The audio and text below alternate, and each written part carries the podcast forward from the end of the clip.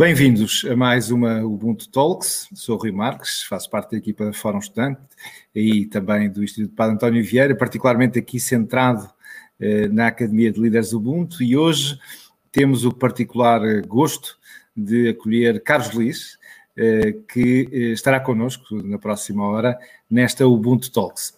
Carlos Liz tem 66 anos, apresenta-se como alguém que já é avô, com quatro netos, trabalha em estudos de opinião e de mercado desde 72, é fundador da empresa Ipsos Chapem.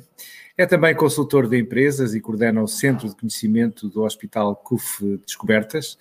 É, frequenta o programa de doutoramento em Estudos Clássicos da Universidade de Coimbra e é membro do Laboratório de Racionalidade e Ética Aplicada, que integra as Faculdades de Medicina, Direito e Letras da Universidade de Coimbra. É alguém que, para além de tudo, tem uma longa experiência cívica, profissional eh, e que nos trará seguramente eh, uma enorme mais-valia nesta reflexão sobre o dia seguinte. E Carlos Lee escolheu para esta sua reflexão inicial eh, como título a evidência científica da ética do cuidado. É daí que vai partir na sua proposta de reflexão inicial, que acompanharemos com todo o gosto e, como já sabem, no final eh, poderemos eh, colocar questões, eh, trazer pistas de reflexão adicional e por isso, Carlos Lix, seja muito bem-vindo. É um gosto tê-lo connosco nestas Ubuntu Talks.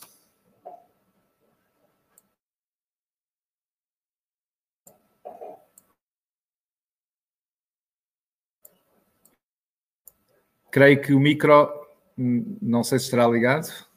Agora sim? Agora sim. Agora sim. Vamos a isso. Pois eu ia precisamente a dizer, ou estava a dizer, que a experiência relativamente longa, ou muito longa, conforme queiramos ver de vários pontos de vista, de vida, mesmo assim, tal como a todos nós neste momento, traz surpresas eh, completamente inimagináveis. E os tempos de Covid-19, eh, que temos naturalmente seguido perto, como cidadãos, como, enfim, como também como eh, analistas daquilo que acontece, como alguém que estuda a sociedade, que estuda os mercados, como é o meu caso, eh, traz, eh, traz questões efetivamente muito surpreendentes. E por isso eu pensei que eh, são tempos surpreendentes e tempos profundamente duros, agressivos. O tema que eu escolhi tem exatamente a ver com uma palavra-chave, particularmente requisitada exigida para estes tempos que correm, e essa palavra é compaixão.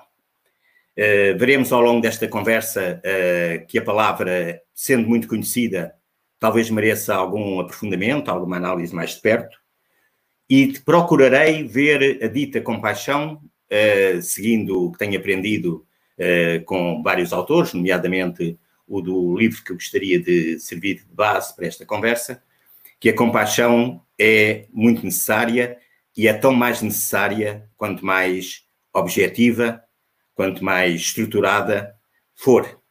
Muito para além daquilo que possam ser eh, as boas intenções, eh, estamos em tempos de profunda necessidade de ser objetivos, de responder com a dureza metodológica da compaixão à dureza dos tempos que correm. Por outro lado, Gostei muito deste convite porque, conhecendo, enfim, um pouco de longe aquilo que é a metodologia e a, filosofia Ubuntu, uh, pareceu-me que não seria completamente ao lado pensarmos se há alguma correlação, alguma correspondência entre os tempos que estamos a viver e aquilo que é a metodologia, a filosofia desta, desta academia, que está na origem, portanto, destes talks. E, de facto, convido-vos uh, a ver um slide que preparei para uh, observarmos se vos faz sentido ou não haver uma correspondência entre aquilo que são traços característicos dos tempos que estamos a viver e aquilo que são pilares da metodologia Ubuntu. Indiscutivelmente, e a ordem dos fatores não é aqui, uh, enfim, uh, podia ser outra, mas vale a pena dizer que, em primeiro lugar, estes tempos que estamos a viver representam, e todos os estudos que tenho feito ou que tenho lido indicam isso de forma muito clara, uma alta pressão sobre o eu, sobre cada um de nós. Uma pressão multidimensional. Uma pressão enquanto pessoas eh, que trabalham, e em que o que acontece no mundo do trabalho não é apenas uma questão que tem a ver com os líderes empresariais e toca diretamente a todos, por exemplo, as centenas de milhares de trabalhadores que em Portugal estão em layoff. Há uma alta pressão sobre o eu enquanto eu trabalhador. Há uma alta pressão sobre o eu enquanto eu familiar. Há uma alta pressão do eu enquanto ser social e cultural. Este eu, nunca, cada um dos eus, nunca teve tão sujeito a pressões deste tipo. E estas pressões sobre cada um, por exemplo, no campo do teletrabalho, é muito interessante o que está a acontecer, em que uh, muita gente se interroga, e eu também, em teletrabalho, até que ponto é que estou a corresponder àquilo que é preciso fazer, uh, até que ponto é que sou capaz de desenvolver competências em tempo útil para dar resposta às várias solicitações de um patrão ou de colegas distantes. A alta pressão sobre o eu tem, exige, de facto, e tem trazido uma necessidade de muito maior autoconhecimento. Autoconhecimento é um dos pilares da metodologia Ubuntu. Este autoconhecimento, que também podíamos dizer nesta espécie de, às vezes, de descoberta, positiva ou negativa, de competências ou incompetências, de skills que não estão a funcionar tão bem, é, digamos, um tema muito forte que caracteriza os tempos de Covid-19. Mas a Covid-19 traz também, sem qualquer margem para dúvida, semana após semana, muita incerteza sobre o futuro. Incerteza sobre o modo como evolui a pandemia, com N opiniões, pareceres contraditórios, mas todos com o seu fundamento. E esta tanta incerteza à nossa volta exige, para que consigamos manter o mínimo de estabilidade na navegação que fazemos na vida, exige uma confiança em nós próprios que temos que ir buscar eh, muito ao fundo de nós e que precisa de ser cultivada. E é muito interessante ver que é outro dos pilares da vossa da metodologia Ubuntu. Daquilo que eu tenho observado na, na, na, nesta filosofia, neste movimento de escala internacional, o tema da, da autoconfiança é um tema crítico. Apetece dizer que ainda bem que há quem desenvolva, quem compreenda, quem sublinhe a importância da autoconfiança, sempre, mas também particularmente nestes tempos. E depois desmultiplicam-se os cenários negativos, seja no plano económico, como vamos ver e como sabemos, seja no plano sanitário, seja no plano do, das várias funções essenciais da vida, da vida social, da vida cultural. Os cenários negativos, negativos variados, múltiplos, pedem, exigem uma forte resiliência como modo de poder, mais uma vez, manter o equilíbrio dentro de um mundo que profundamente instável e com uma instabilidade de uma natureza relativamente nova, que é o que podíamos chamar uma bioinstabilidade. Há instabilidades que nós mais ou menos conhecemos as coordenadas. A instabilidade que estamos a viver junta às coordenadas habitualmente conhecidas, as coordenadas menos habituais, mais desconhecidas e que já não têm nada a ver sequer com, digamos, o todo toda a maneira de pensar e defender e de lutar pela sustentabilidade ambiental. Estamos aqui perante uma bioinstabilidade mais profunda, uma, um profundo desconhecimento de como é que funciona este equilíbrio entre espécies que competem pela vida dentro do no planeta. Esta desmultiplicação de cenários negativos, creio que não estou a exagerar, se disser que ela precisa, de facto, de resiliência, e esse é mais um dos pilares que uh, a academia tem, que a filosofia, o mundo tem. Depois há o que eu poderia chamar, sem grande criatividade poética, uma inusida, inusitada distância social. A distância social é, digamos, contra a natura. Ela é um exercício muito difícil de, primeiro, de gerir em termos práticos. É extraordinário o que está a acontecer nas ruas. Eh, eu, com os meus 66 anos, quando saio à rua, porque saio, sou dos que saio, sou dos que acham que se pode sair, com os mais diferentes argumentos, e sai tendencialmente sem máscara, uh, só a máscara quando se vai a um, estabelecimento, enfim. E é muito interessante ver, muito interessante, é uma palavra imprópria, talvez, para dizer a coreografia que estamos a viver nas ruas, uh, quando nos cruzamos com outras pessoas. O modo como nos desviamos, o modo como medimos implicitamente quem é aquele outro. Nunca tivemos tanta consciência física do outro. Uh, e essa um, consciência física do outro tanto dá para o lado da confiança como para o lado da desconfiança. E em termos de em tempos difíceis, uh, a desconfiança pode ganhar peso. Evitar o outro. Evitar o outro na, nestes, nestes passeios inofensivos, mas vai ser evitar o outro quando o desconfinamento se tornar mais evidente. E, indiscutivelmente, esta relação, esta distância estranha, pode, precisa de ter um contraponto numa atitude, numa, num modo de ser empático. Isto é, de eu estar no lugar do outro, de eu compreender o outro e, portanto, fazer uma distância processual, uma distância higiênica. Mas onde é que está a fronteira entre a distância higiênica e o princípio da distância pela desconfiança sistemática? E depois há o que eu chamaria a consciência da autossobrevivência.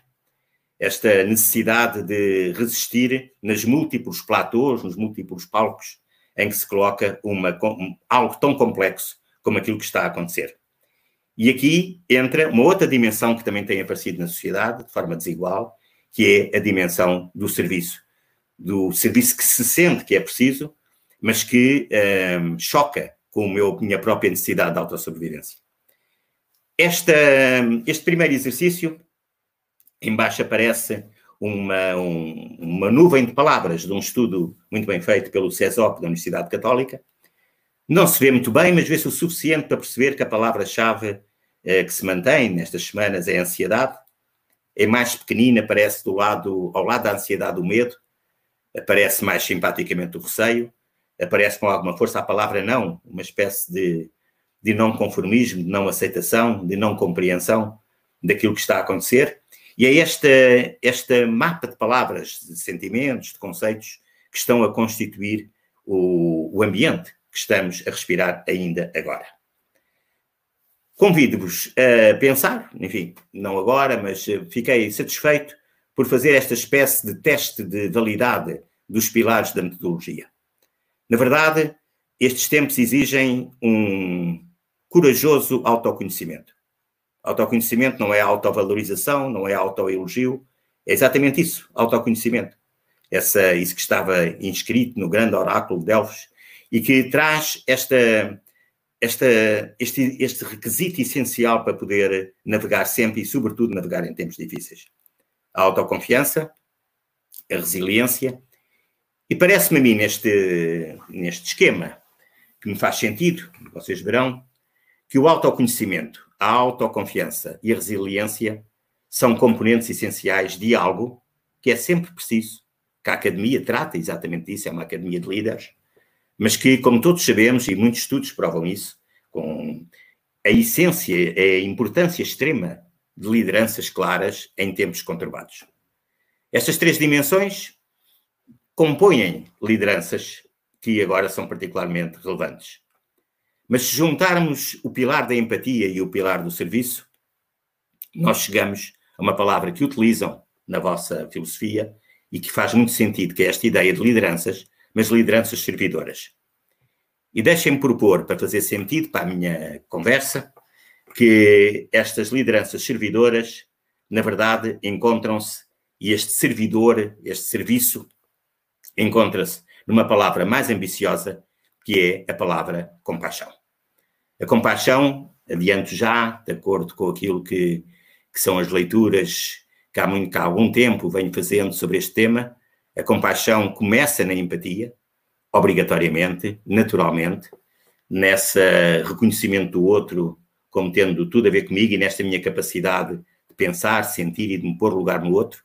Mas o que transforma a empatia em compaixão é um passo à frente, é uma outra dimensão que a academia pratica, que é exatamente o assumir que, uma vez que estou a ver o outro, que estou no mesmo plano, neste caso, sofrimento do outro, eu vou ser capaz de tomar uma decisão e de atuar em conformidade, que é agir. A compaixão é o passo a seguir da empatia, e a mim parece-me que empatia mais serviço dá precisamente compaixão. Palavras à parte, a Academia Ubuntu aparece-me particularmente bem bem configurada para enfrentar ou para ter a ver com estes tempos que estamos a atravessar tão extraordinários da Covid-19. E já agora, são tempos eh, de agora, mas são tempos que vão deixar memórias de longa duração. pode ou não resolver-se com mais ou menos uh, sucesso. Questões sanitárias, mais duvidosamente questões económicas, mas o que estamos a viver vai marcar. As memórias, as memórias vivas, sentidas, que tocam a todos, não são coisas que se descartem de forma fácil. Elas vão nos acompanhar muito tempo. E isso implica um conjunto de atitudes, uma metodologia para tratar destas memórias dolorosas, que curiosamente têm muito a ver também com esta abordagem Ubuntu. Se quisermos ver o slide seguinte, para a nossa conversa, uh, nós podemos ver duas, duas dimensões profundamente ligadas, como eu tenho vindo a dizer, e que eu gostava de pôr à vossa consideração as consequências disto. Há uma relação muito estreita uh, entre a epidemiologia e a economia. Há, aliás, vários investigadores que estão precisamente a estudar como é que uma, uh, uma e outra área da vida e área da ciência podem seguir juntas, porque elas são profundamente interdependentes. Mas deixem-me dizer que no caso português, ainda ao mesmo estudo da Católica, mostra o grau de perigosidade reconhecido ao vírus, seja para o próprio, que estão nas barras cinzentas, e que são 67% de uma amostra representativa da população portuguesa, num estudo recente, bem entendido, diz que é muito perigoso, a escala é de nada perigoso a muito perigoso, 67% diz claramente que é muito perigoso para si próprio o vírus e diz, 87% diz, que é muito perigoso para a sociedade em geral. Há aqui uma margem de 20% de autoafirmação corajosa, de que pode tocar mais aos outros do mim. Isso é um fenómeno conhecido. Mas a primeira coisa a dizer é que uh, esta confissão da perigosidade do vírus faz com que nós tenhamos que levar a sério, portanto, esta, porque a perigosidade de um vírus, ainda por cima do tal vírus invisível, um, ehm, que aparece e pode, estranhamente, voltar a aparecer, que tem ritmos diferentes em diferentes sítios, é algo que, ehm, creio que aqui, a palavra compaixão perante quem sofre, quem imagina que, vai, que pode sofrer, quem conhece quem sofre, a palavra compaixão torna-se absolutamente essencial e façamos nós o que tivermos para fazer.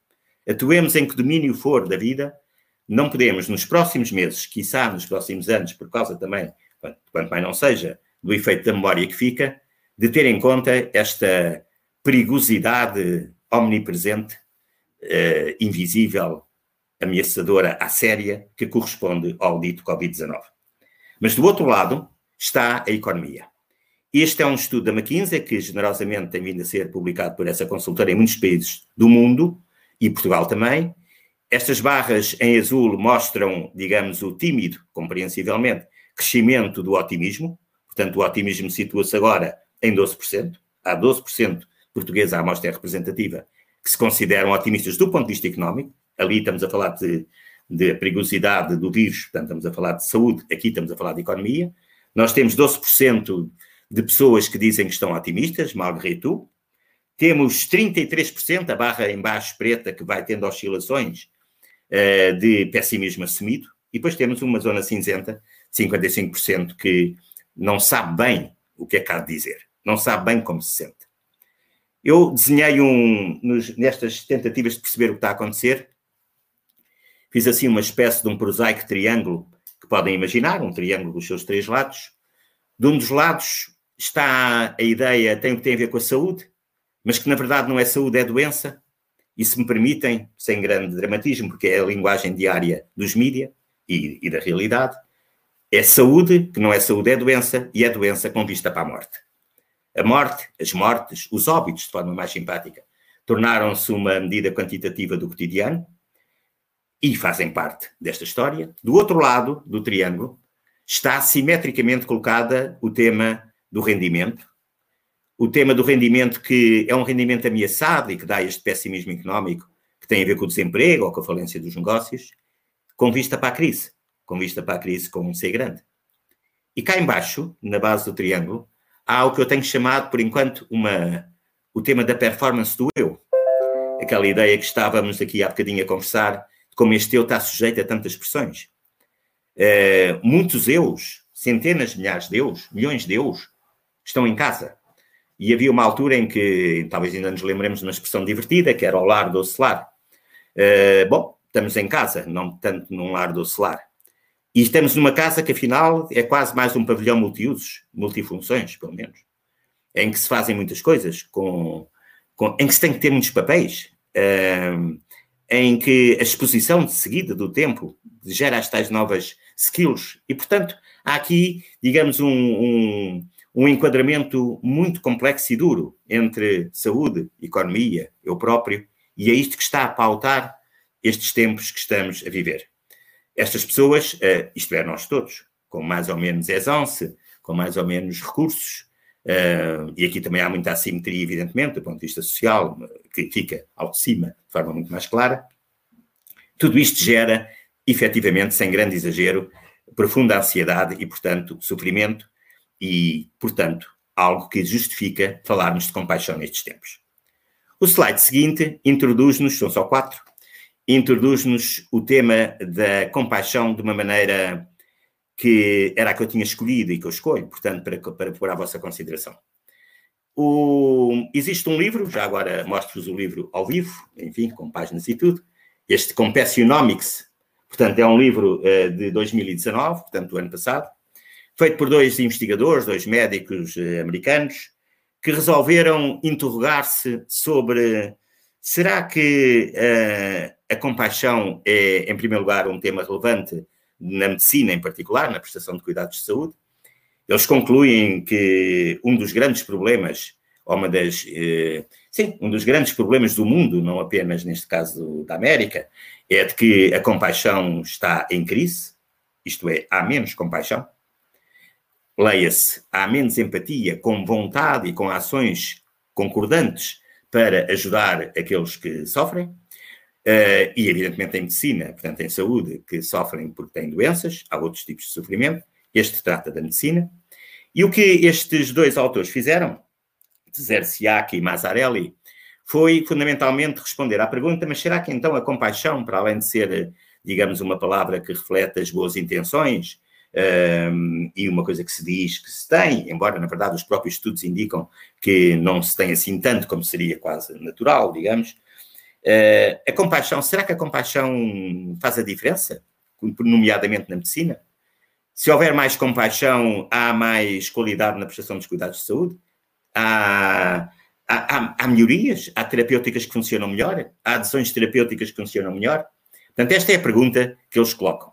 E para responder a esta pergunta, resolveram fazer um exaustivo exercício de revisão sistemática da literatura, em que foram visitar, eh, nos últimos anos, uh, os papers mais importantes, enfim, depois se, se lerem o livro, ou pelo menos uh, na internet, percebe-se logo muitas coisas nas referências ao livro. É muito interessante ver o trabalho exaustivo que fizeram precisamente para tentar compreender uh, o que é que se tem escrito e de que maneira é que se tem escrito sobre este tema da compassion, que eles transformam precisamente com a sua saudável obsessão das métricas e da vontade de demonstrar calma eficácia, transformam em compassionomics. E este sufixo dá, faz a diferença entre o qualitativo e o quantitativo, entre a intenção e a objetividade. O tal slide, que agora podíamos voltar a ver, mostra de uma forma muito clara que uh, isto é um estudo de 2010, tem a ver com o erro em cirurgia, que é a barra, portanto, vertical, e na horizontal nós encontramos uh, níveis diferentes de despersonalização. Isto é, os cirurgiões poderiam ter uma despersonalização, portanto, baixa, ou seja, interessavam-se mesmo pela pessoa que iam operar, podiam ter, enfim, uma intermédia ou podiam ter uma despersonalização elevada. A pergunta é: será que a despersonalização elevada, neste caso da ordem dos 17%, é proporcionadora de maiores erros, de mais erros, nomeadamente no campo das intervenções cirúrgicas? A resposta, segundo os investigadores, é muito clara, o gráfico, por isso também o escolhi, é, forma, é muito claro, ou seja, quanto menos compaixão houver, e é interessante, mesmo aqui, no, no, neste domínio de, enfim, altamente definido, como é a cirurgia, como é a medicina, quanto menos compaixão, mais erros se cometem. Do lado esquerdo aparece uh, a questão da exaustão, do burnout, mais conhecido. Mas o tema da compaixão, que se mede da forma como o doente é tratado, uh, como se faz essa relação, como se envolve, empenha, investe nessa relação, é muito clara a correlação entre menos compaixão e mais erros. E com isto, entramos no último slide para depois podermos conversar. O último slide é um percurso. Eu chamo-lhe pomposamente uh, um percurso de objetividade, porque gostava muito de sublinhar a importância desta palavra objetividade.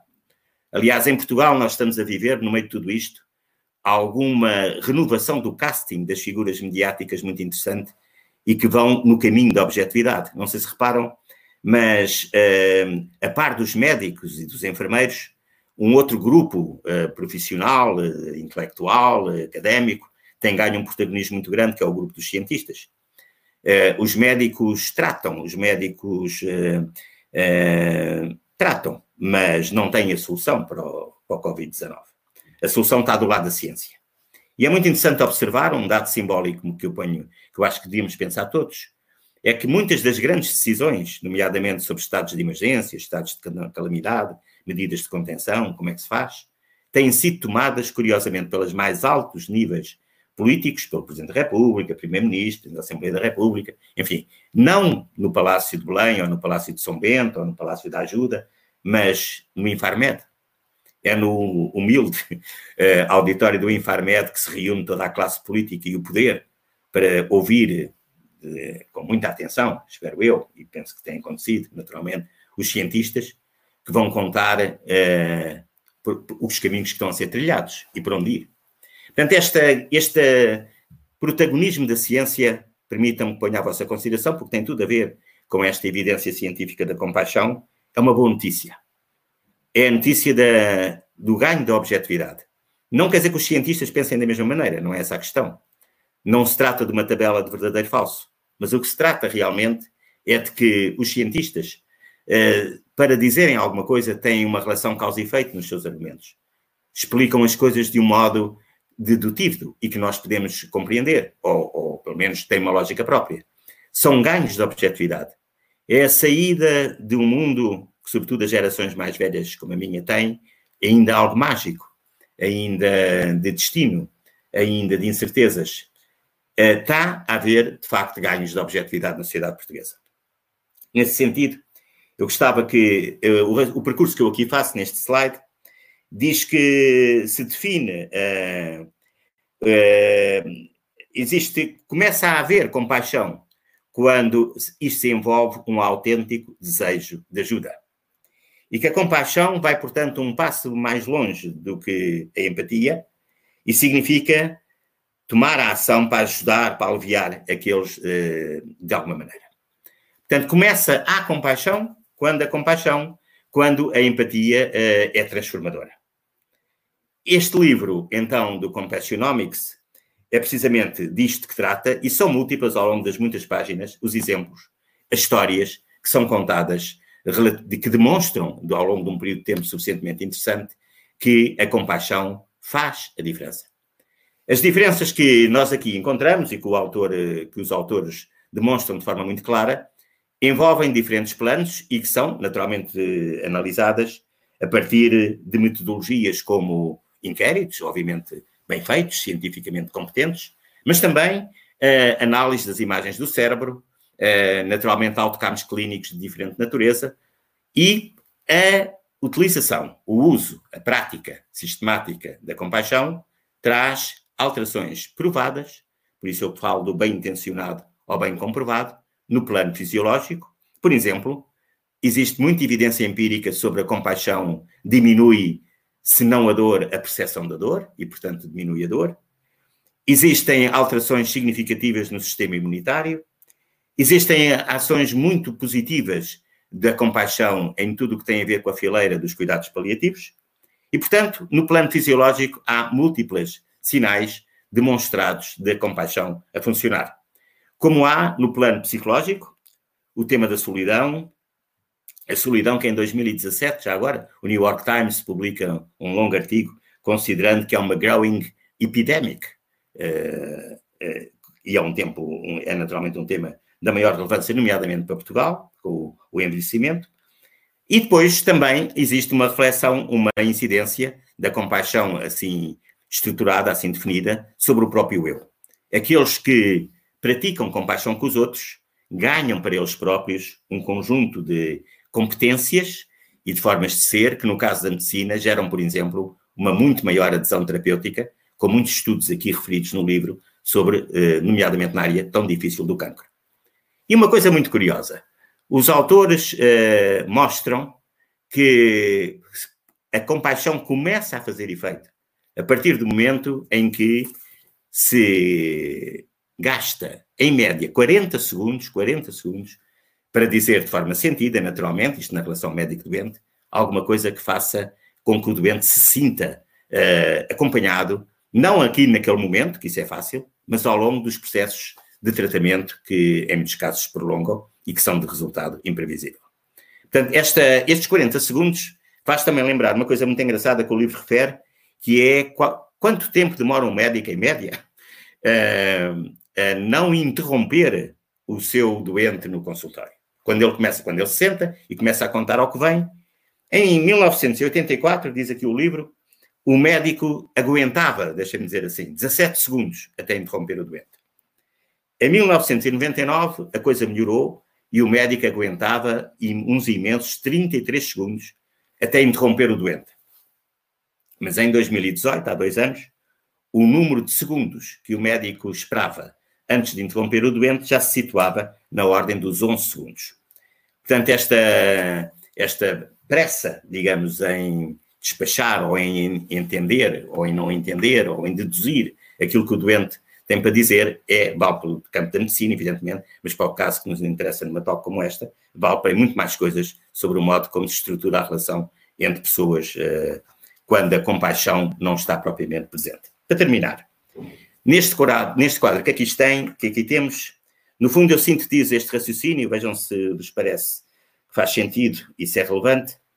Nós precisamos de métricas verificáveis, seja em medicina, seja, enfim, na sociedade, como acontece com, com a academia, Ubuntu, métricas reconhecíveis, métricas apuradas, métricas relacionadas. Precisamos de métricas. Um, precisamos de números e da sua interação, da sua relação entre eles e do modo como evoluem.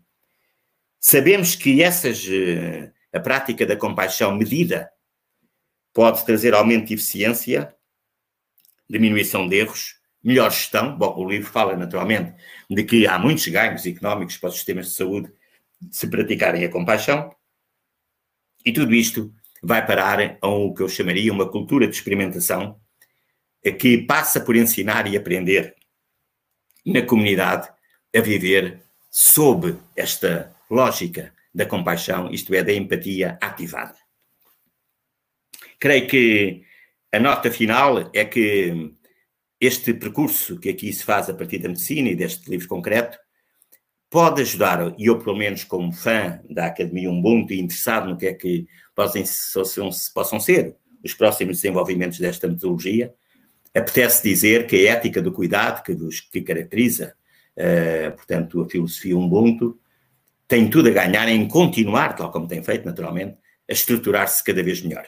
A estruturar-se. Portanto, a ser capaz de fixar conceitos, de estabelecer as tais métricas e, com isso, nós podermos ter uh, uma, uma maior abrangência e, uma, e sermos capazes de ensinar e aprender que é preciso uh, perceber o outro, querer ativamente uh, participar na, nas melhores condições da vida do outro e fazer isso de forma, deixa-me dizer assim, demonstrada, com evidência empírica, de forma científica. A ciência é um bem. E o humano e o científico não se opõem. Bom, ficaria por aqui para a gente conversar um bocadinho. E obrigado por terem. Isto foi muito tempo seguido de conversa, mas enfim, espero que os slides não tenham sido muito chatos. Mas mais do que o tempo, foi eh, de uma enorme qualidade e, e nesse sentido agradecer muito ao Carlos Liz esta oportunidade e também este desafio muito disruptivo de eh, olharmos uma eh, dimensão tão importante da nossa existência humana, a compaixão, eh, dentro deste eh, domínio do rigor, de, da objetividade, dos números que este livro que aqui foi citado nos traz, esta capacidade, como o Carlos nos foi aqui sublinhando, de objetivar, de, de trazer dados robustos sobre esta dimensão, porque realmente a compaixão nunca esteve nos domínios eh, pelo menos assim era vista, da ciência, do rigor, da frieza, da imagem fria do cientista nas suas várias dimensões.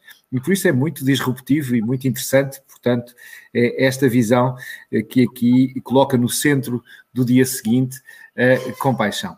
Como tem sido habitual nas dinâmicas do Ubuntu Talks, os nossos eh, eh, eh, espectadores que vão acompanhando através do Facebook poderão colocar perguntas na caixa de comentários do Facebook e teremos a oportunidade de ir conversando agora nos próximos minutos com Carlos Liz, beneficiando do, ainda mais do aprofundamento desta, deste olhar em torno da compaixão.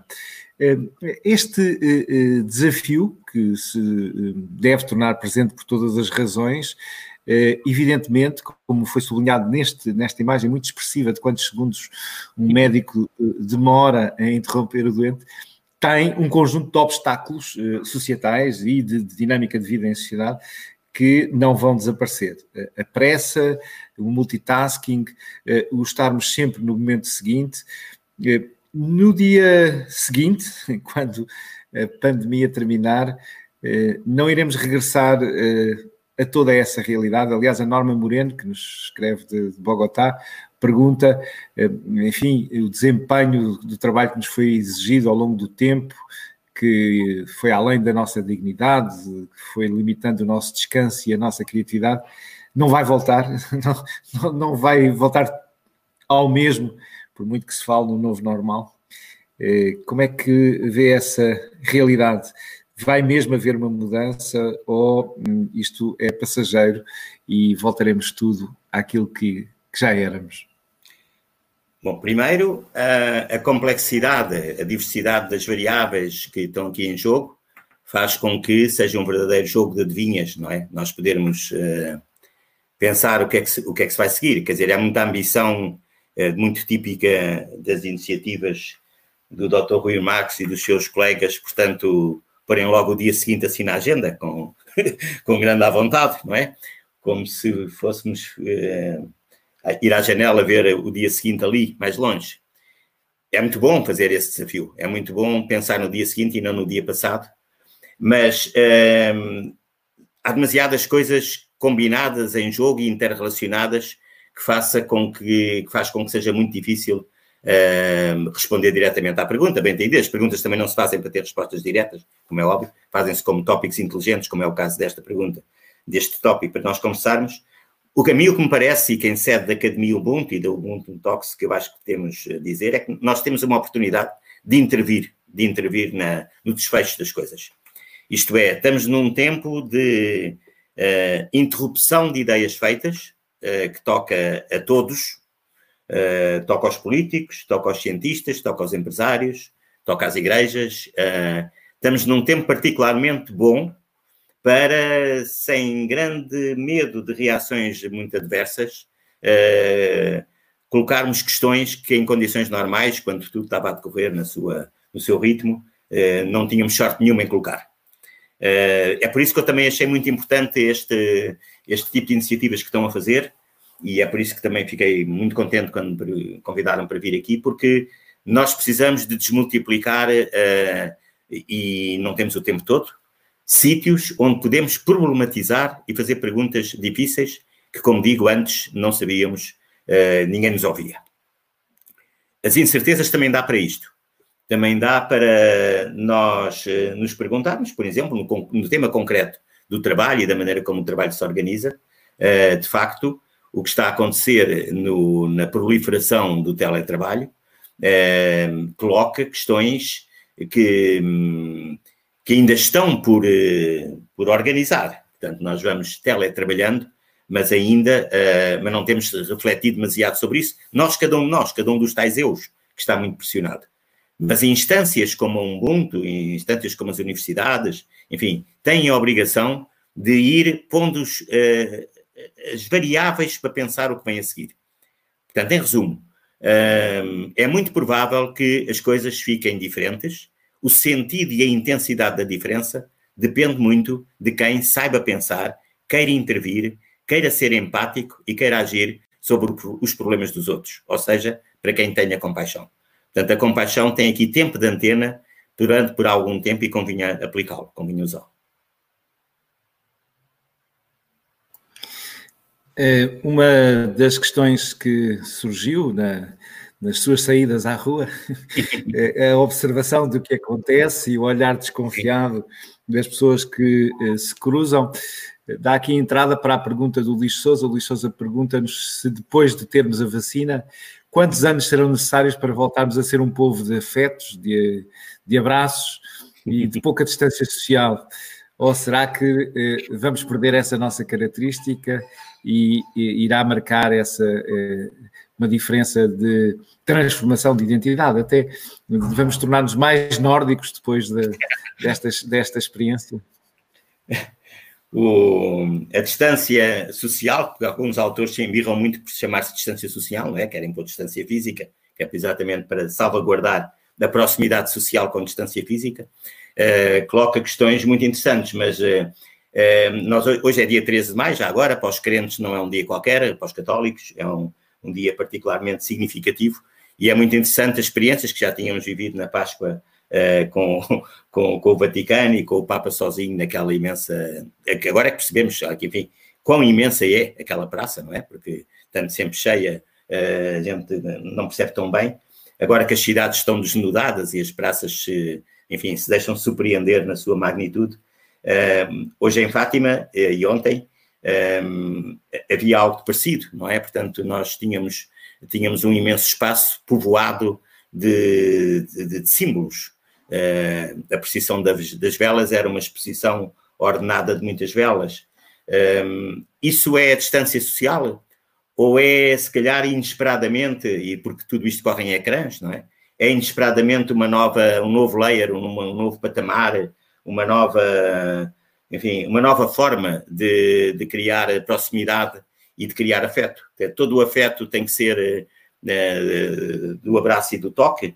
Um, ehm, para um país como Portugal, para uma cultura como a portuguesa, que tem uma longa experiência, até um país muito familiarista, como sabemos, não é? Portanto, Portugal é um país onde o capital social é baixo, isto é, a desconfiança que eu tenho perante o outro que não conheço, que não é da minha família, já antes, já antes era muito elevada, comparando com outros países europeus. Uh, portanto, será que, uh, que não entra aqui a variável tecnologia, portanto, criando uma, uma nova ordem efetiva e uma nova linguagem efetiva. Não é pela tecnologia que vemos uh, que, que, tivemos aquela experiência única, enfim, da Páscoa, mas também mesmo fora do mundo religioso.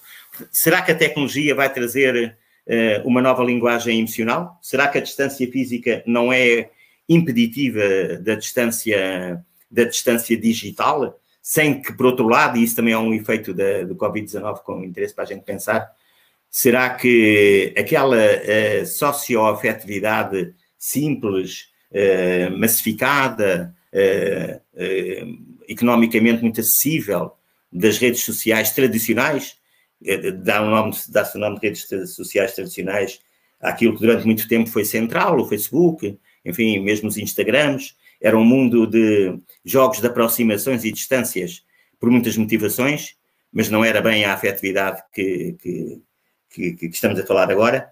Mas será que vai haver um cruzamento, uma hibridação entre o físico e o digital que traz outras dimensões, da, digamos, do afeto?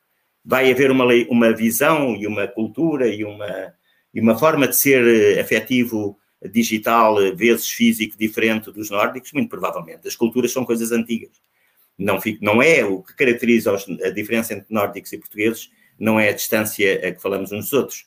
São coisas mais profundas que se manifestam aí. Mas eu deixa-me insistir, mesmo sem saber por enquanto dizer muito mais do que isto, mas é para isso que serve pensarmos em conjunto, que o digital vai trazer aqui uma camada muito significativa, como por exemplo agora, quer dizer, nós estamos numa, numa lógica internacional, transcontinental, isto, isto é altamente afetivo, não é?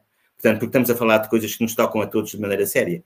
Portanto, será que vai haver novas configurações do afetivo? E se sim, podemos intervir? E a, a resposta é que, muito provavelmente, quem pensa, quem quer intervir, como a Academia Ubuntu pode existir, como toda, como, enfim, obviamente muitos outros movimentos e, e, formas de organização da vida das pessoas, tem agora um momento dourado para, para sem medo, descobrir novos formatos. É o que me parece, por enquanto. E nessa linha, uh, uh, creio que se liga bem aqui a pergunta do estudo Cavalcante, que nos traz, enfim, de novo o impacto do isolamento social, e, eu, eu, puxo aqui, a partir da, pergunta do Estúdio, esta ideia do impacto da compaixão, que pode ter aqui uma nova janela, também na relação entre diferentes regiões, diferentes nações, à escala global. Também aí a compaixão vai ter uma nova janela de oportunidade? Sim, sim, muito provavelmente. Se a compaixão passar a entrar na nossa linguagem mais alargada, não é? Tu próprio te referiste no princípio, de facto, que. Né, bom, e este livro é um bocado uh, completamente contraintuitivo, não é? Portanto, ele bem dizem Compassionomics, portanto, o título procura mostrar bem alto que, que o nomics, que o omics, portanto, é muito importante, uh, uh, digamos, demonstrar de forma reconhecida por todos que aquilo funciona, não é? Portanto, o que nós estamos aqui a ver é que um, o, a compaixão eh, vai ter aqui uma oportunidade, de facto, de, de, de fazer o seu caminho. E um, quando nós pensamos em termos de, de regiões, um, sabem que isso também é uma coisa que está muito a acontecer na experiência, mesmo nesta experiência cotidiana, mediática que vivemos em Portugal agora, não é? É muito interessante ver, é uma boa pergunta, de facto, muito interessante ver o seguinte: Portugal, como sabem, temos 10 milhões de habitantes e depois temos mais 5 que moram fora, vivem fora. Não é? Nós somos 15 milhões espalhados. A diáspora portuguesa é mesmo verdade. E é muito interessante ver que uh, é, é, quase, é bebido, se vários estudos indicam isso, como emoção particularmente maior do que simples cosmopolitismo, saber o que é que se passa em França, em Itália, em Inglaterra, onde estão portugueses como nós, não é? E, portanto, aquelas regiões tornam-se subitamente províncias portuguesas, se é que ainda existe o termo, distritos portugueses, Uh, e, esta, e isso é, mais uma vez, uh, é, bom, é, aqui é provocado por um fenómeno de amplo espectro, de, como é evidentemente este Covid, mas é permitido pela tecnologia. Não é? Volto a insistir que nós temos que olhar para a tecnologia como um aliado. Não é? Há um homem muito interessante que, que valia a pena seguirmos, talvez até uh, se falar com ele, é um tal Paolo Benanti. Paulo Benanti é um engenheiro, um professor de ética das tecnologias da Universidade Gregoriana, portanto, é um homem altamente de 40 e tal anos, portanto, muito conceituado no mundo das tecnologias, portanto, e com prática, pensamento e educação de engenharia, e que ao mesmo tempo é franciscano. Bom, e é um dos grandes consultores no, no Vaticano, onde, enfim, sobre as tecnologias, e ele uh, tem um raciocínio que vem muito ao caso. Ele diz que a inteligência artificial e a inteligência humana são e vão ter que ser mais companheiras uma da outra, que não se trata de fazer prédicas à inteligência artificial, nem de fazer grandes discursos ou, ou pregações, trata-se de encontrar um território comum para viver a inteligência artificial e a inteligência humana.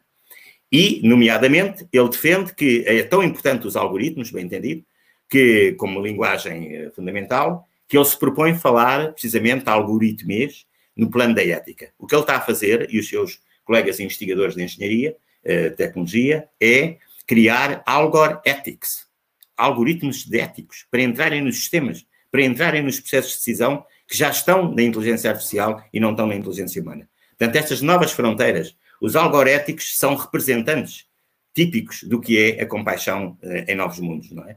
E, e, por isso eu, enfim, deixo esta nota muito importante de que a tecnologia, eh, nós durante muitos anos chamávamos-lhe simpaticamente um enabler, um instrumento. A tecnologia é sujeito de, de, de, muitas coisas que estão a acontecer. Bom, e até é sujeito do ponto de vista da descoberta de, ou da vacina ou da, ou da cura para, enfim, para, o, para o vírus. Portanto, uh, as regiões, de facto, é uma boa questão, uh, estão, estão mais próximas, curiosamente, foram juntas na, no sofrimento e na compaixão por causa do Covid, mas, que, mas é um movimento que veio para ficar muito para além dos movimentos meramente turísticos ou do cosmopolitismo, creio eu. É, vem a propósito deste tema dos algoritmos da, da ética, é, a pergunta que a Francisca Assis Teixeira aqui nos deixa, sempre difícil e sempre provocatória, é, diz a Francisca que não é fácil encontrar métricas para os intangíveis, não é? Portanto, é, é, é, reconhecida a dificuldade de como é que se encontram métricas robustas, credíveis, eh, eh, que tenham, por um lado, o rigor científico e, e, metodológico e, por outro lado, tenham uma adesão à realidade, correspondam a algo que seja, que seja útil. E, e a Francisca pergunta: não corremos o risco de nos, ao focarmos nessas métricas e nessa criação artificial de métricas, de nos desfocarmos do essencial? Em que dimensão é que, acrescento eu, a intuição, aquilo que não é tangível, transformado em números, pode também, ou pode ser tida em conta, eh, como é que esta questão dos algoritmos eh, eh representam eventualmente um, um risco para eh, perdermos o foco no essencial. Bem, nós temos a obrigação de correr riscos, não é? é? A Academia Ubuntu não lhe serve nada ter uma metodologia muito apurada e, como se vê, até bastante compaginável com a crise que estamos a viver, quase ponto por ponto, se não for para correr riscos, não é? Portanto, Uh, não, há aquela coisa que se dizia que o risco é a nossa profissão, é aquela coisa dos filmes, mas uh, o risco é uma coisa boa. E, e mais, e a complexidade uh, é de tal ordem que, se não for risco, arriscamos, portanto, a dizer mais do mesmo, com a evidente não adesão à realidade. É? Agora, o que este exercício do Compassionomics traz, embora no campo específico da medicina, era muito bom fazer isso no campo da intervenção social e a Academia de Líderes encontrar, fazer esse exercício de juntar, digamos, às formas que têm de avaliação do seu trabalho, do impacto que cria, bem entendido, eh, digamos, métricas cada vez mais eh, definidas. Eh, uma métrica em si, portanto, é, uma, é uma, uma expressão de um problema que nasce de uma intuição, deve nascer de uma intuição, de uma... Quando, por exemplo, quem é que se lembraria de perguntar, digamos, aos médicos ou de medir o tempo em que eles interrompem o doente, não é? Não é a pergunta mais óbvia quando se pensa na relação médico-doente. Mas alguém teve a intuição que aquilo estava ali, qualquer coisa que não estava a funcionar bem, não é? Uh, e então foi medir. Portanto, o, o, a métrica não faz mal nenhum. Aliás, até deu para a gente ver que a coisa está pior. São 11 segundos de métrica uh, de um problema intuitivamente descoberto, que é o médico não tem paciência para aturar o doente. É? Uh, e, portanto, há de haver muitas outras coisas que estão mesmo a pedir umas boas métricas. E métricas diacrónicas, evolutivas, não é? Que nos permitam pensar, portanto, a seguir. Agora, o que este Paulo Benanti traz é exatamente enfrentar o tema que a Francisca coloca de, direitinho, direitinho. Portanto, ele diz, e quer dizer, o que tem acontecido nessas, nessas zonas da sociedade e da, enfim, o Vaticano, evidentemente, é um grande ator mundial, não é? Portanto, e tem chamado a, a Roma, a, e o Benanti lá está sempre, portanto, os grandes líderes das tecnológicas, a Apple, a Google, a IBM, todos têm ido falar com o Papa, e ele pergunta-lhes, pergunta-lhes, mas de forma estruturada, não é? Como é que estamos de dignidade digital das novas gerações, por exemplo? Este conceito de dignidade digital é muito interessante e é um conceito uh, objetivo, não é? Portanto, uh, eu diria que, que tem que haver uma combinação e que isso vai acontecer. Mais uma vez, a tecnologia é uma boa companheira. Uh, entre a intuição de perceber onde é que estão os problemas e problemas com novas formas e esta vontade legítima de medir. Porque, por um motivo muito simples, até quase de vontade de também compassivo. Isto é, se eu quero mesmo mexer na realidade, eu tenho que convencer os outros. E eu não posso convencer os outros só com palavras. Eu tenho que convencer também com números, com linguagem dos números. Um, este livro vai, vai tendo assim algumas coisas com piada, como diz, por exemplo, que uh, um, uma, um discurso ou uma ideia sem, sem números é uma opinião que qualquer um tem. Portanto, não, diz isto de outra maneira melhor. Portanto, os números não é propriamente uh, o retrato da realidade, mas é um argumento para transformar a realidade e, sobretudo, na ligação com os outros. E isso faz parte, evidentemente, das comunidades que pensam, portanto, a comunidade académica precisa de demonstração. O que eu acho que é muito bom é que havia coisas, os mundos estavam separados, como o Rui sublinhou, e agora estão-se a aproximar. Portanto, e estão-se a aproximar em tempos particularmente propícios para pensar coisas novas porque as velhas não conseguem resolver a complexidade do que temos neste momento, não é? Estamos na reta final da nossa conversa, ainda uma última pergunta que aqui nos chega. Hum, esta eh, dimensão da compaixão e a sua relação com o empreendedorismo social eh, eh, como uma dimensão também que nos últimos anos foi emergindo como cada vez mais, mais, mais relevante. Eh, o estudo coloca a questão, a tendência mais moderna da resolução de problemas sociais gira em torno do empreendedorismo social, em contraposição à lógica mais antiga da filantropia, eh, Sim. que foi predominante no final do século passado. com esta crise vamos regressar à filantropia ou vamos prosseguir na linha do empreendedorismo social? Como é que eh, estas duas realidades dialogam? E desejo, e desejo que não voltemos à filantropia. É? Portanto, o, pelas razões que, que, que, têm a ver com eh, nós precisamos de argumentos novos e argumentos verificáveis para transformar os outros. Portanto, e felizmente as sociedades têm vindo a evoluir no sentido de uma sofisticação intelectual interessante. Portanto, o mundo da ciência, o mundo das universidades, mesmo em Portugal, é? Está a ganhar um peso que, que, tradicionalmente não tínhamos. Portanto, todo esse mundo é um mundo de, de da palavra que eu agora gosto muito, portanto, o um mundo da objetividade, não é? Portanto, um, e a objetividade é absolutamente essencial para poder ter um efeito reprodutor das coisas boas, não é? O problema da filantropia, se é que se pode dizer assim, como, como uma grande ingratidão, verdade? Não se devia dizer isto, mas o problema da filantropia é que muitas vezes é uma, a la melhor, é uma soma de atos únicos, não é? Portanto, de sucessão de coisas bem feitas que se fazem. Mas a pergunta é, e o que é que se aprende com essas coisas que pode ser utilizadas? Eh, modeliza-se a experiência, não é? Um, porque se eu não modelizo, se eu não crio guidelines, se eu não crio metodologias, como a, a Ubuntu faz, uh, eu tenho que estar sempre a contar a mesma história, não é? E então fico altamente dependente de cada um. A complexidade, a necessidade do mundo é de tal maneira grande que isto não vai com um a um, não é? Portanto, isto precisa de, de formas muito mais estruturadas, e é por isso que eu me atrevi a chamar esta, e parar a estruturar uma ética, uh, uma ética do cuidado, não é? Estruturar não é saudar, não é louvar, glorificar, desenvolver, é estruturar, não é? Com a razão, com a, com a esperança de que isso significa, esperança é uma palavra muito próxima, já agora, uma palavra que nos é muito querida, a nós em particular, mas enfim, é uma, é uma palavra muito próxima de, precisamente do tema da compaixão, não é? Portanto, uh, a compaixão faz sentido se houver um fundo de esperança, caso contrário, não vale a pena compassionar coisa nenhuma. É?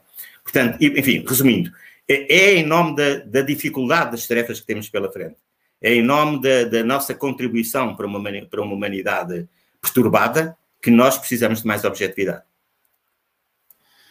Simplesmente fascinante, digo eu. eu toda, esta, toda esta reflexão. O tema é, é muito mesmo.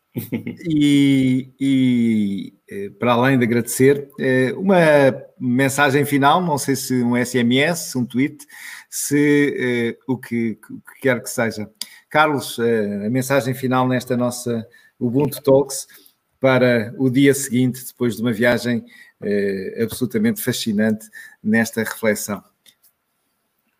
Então a mensagem é, é já agora para meter com a Francisca e com é, é mesmo ter o, é, a vontade irresistível de arriscar. E, e arriscar de forma a, a, pensar que a complexidade, o grau de dificuldade, o grau de imprevisibilidade das coisas que estão à nossa espera lá fora, precisam que nós nos equipemos com outra racionalidade, outra objetividade. Eu acho muito engraçado este laboratório que se criou em Coimbra, Laboratório da Racionalidade e Ética Aplicada. Hein? Que nome! E funciona e junta direito, medicina, letras. Portanto, este é o tempo novo em que estas palavras também são essenciais, portanto, para poder enfrentar de forma mais estruturada e criarmos a tal ética do cuidado que nunca foi tão precisa. E obrigado, foi muito boa ideia termos eh, conquistado isto tudo. Muito obrigado, Carlos, por esta uh, contribuição fantástica para um momento em que refletimos todos sobre uh, o dia seguinte, uh, sendo que vamos cenarizando, vamos desenhando diferentes respostas a, este, a esta inquietação e a esta pergunta. agradecer muito esta reflexão partilhada. Nós voltaremos ao Ubuntu Talks na próxima semana, na próxima quarta-feira com uma convidada, Paula Guimarães, que também nos trará uma reflexão a partir eh, da sua perspectiva do Covid-19 e da intergeracionalidade colaborativa. Como é que esta dimensão das relações entre gerações e a colaboração eh, que eh, foi de algum modo também eh, afetada nesta, nesta dinâmica do Covid-19, com todos os impactos que foram gerados, particularmente na geração mais velha. Eh, Paula Guimarães vai nos trazer esse desafio na próxima quarta-feira, às 5 e meia. Carlos, um grande abraço, muito obrigado. E vamos a isso, porque de desafios e riscos é que precisamos para avançar. Um grande abraço. Muito obrigado. Obrigado.